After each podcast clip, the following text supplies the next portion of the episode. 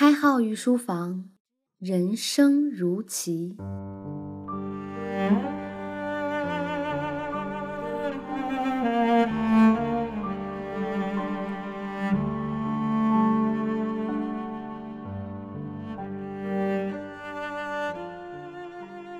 御书房的听官们，大家好，欢迎收听荔枝独播的开号御书房新版博弈论，我是开号。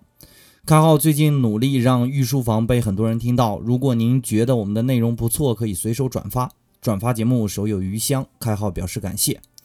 上节呢，我们讲了讨价还价的一些常用的技巧，这节我们来说一下，除了在博弈环节以内的技巧，还可以从根源上达到在讨价还价博弈内更有利的一些方法。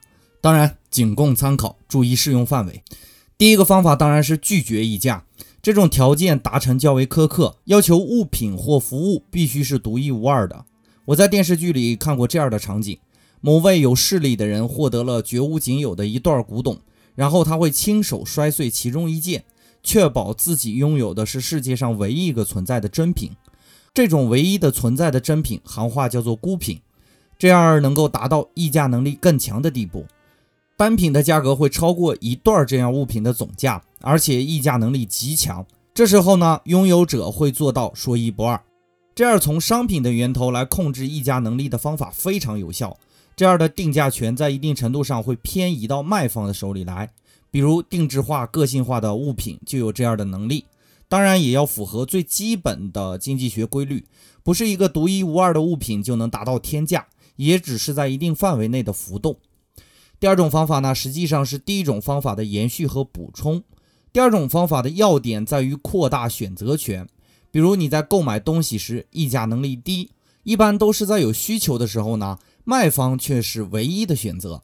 而如果卖方有很多选择的时候，就不存在这样的困局，因为选择性在一定程度上削弱了不可替代性，那么价格自然会调整到适合的范围。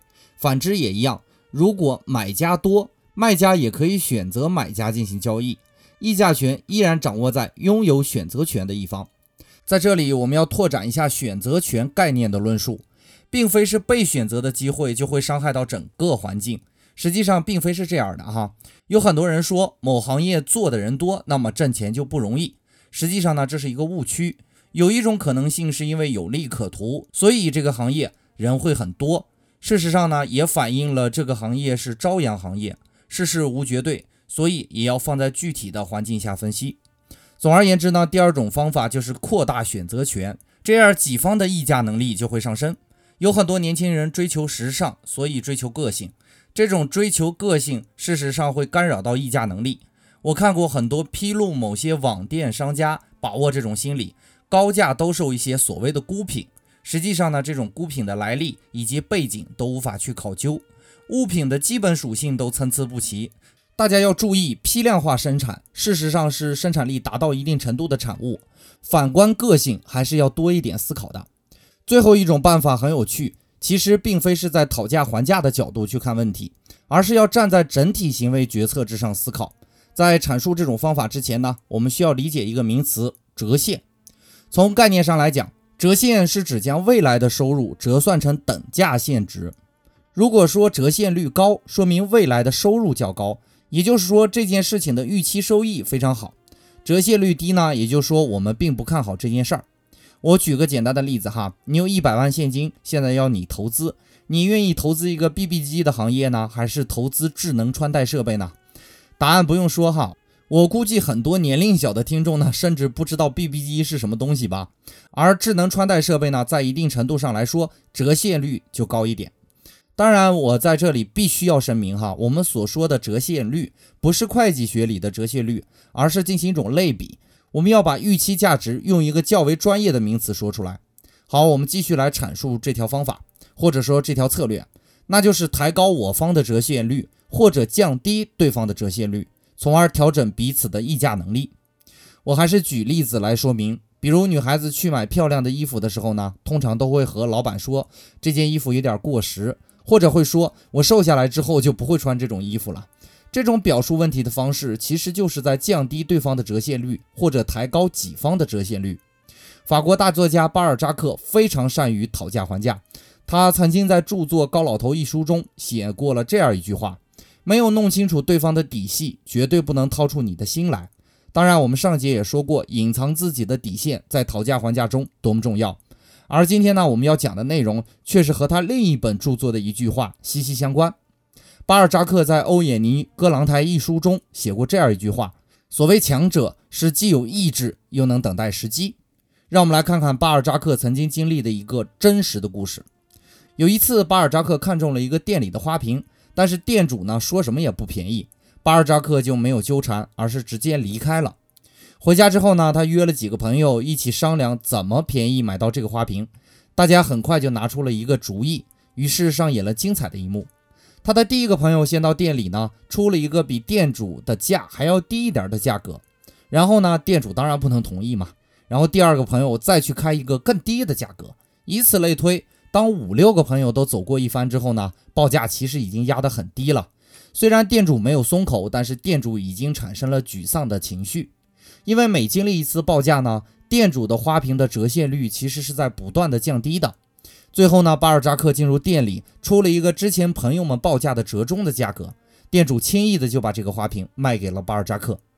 巴尔扎克的办法非常简单哈，其实就是制造一个折现率降低的假象。与此相反呢，当然就是创业者疯狂地刷新自己的实力，以此获得更多的融资，这就是抬高自己的折现率的表现，在一定意义上都是在提高自我议价的能力，以获得讨价还价过程中的优势。事实上呢，如果你仔细观察，我们生活中讨价还价的事儿很多，几乎只要涉及到协作，大都会产生讨价还价的情景。情侣协商问题，父母教育子女，都是在讨价还价的过程中发生的。所以，如果灵活地掌握了讨价还价，很容易在各种谈判场合扩大自己的收益，或者扩大自己的优势。本节呢，我们讨价还价的策略为大家讲述完毕了。剩下的时间呢，我还是聊一点自己的心得。结合昨天的节目呢，甚至结合我之前做过的博弈论版本，开号呢对讨价还价还真有那么一点小小的心得分享给大家。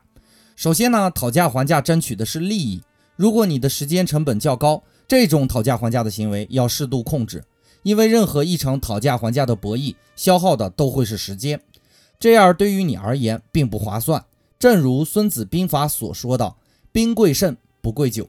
其次呢，讨价还价一定是综合实力的较量，所以要保证自己的信息尽量隐蔽。最后呢，对于讨价还价，我们要保证足够的耐心和自信，因为对方采集信息呢，有可能来源于你的即兴表演。人生嘛，很多时候就是表演。如果你真的相信了自己具备了议价的能力，那我会祝你在讨价还价博弈中能顺利的迷惑对方。本节的内容就播讲到这里。如果你觉得我们的内容还不错呢，可以通过留言与开号互动，也可以帮开号一个忙，随手转发在朋友圈里。当然，还可以关注微信公众号“开号御书房”。我们的节目依然是荔枝独家播放。感谢您宝贵的时间，我们下节再见。开号御书房，人生如棋。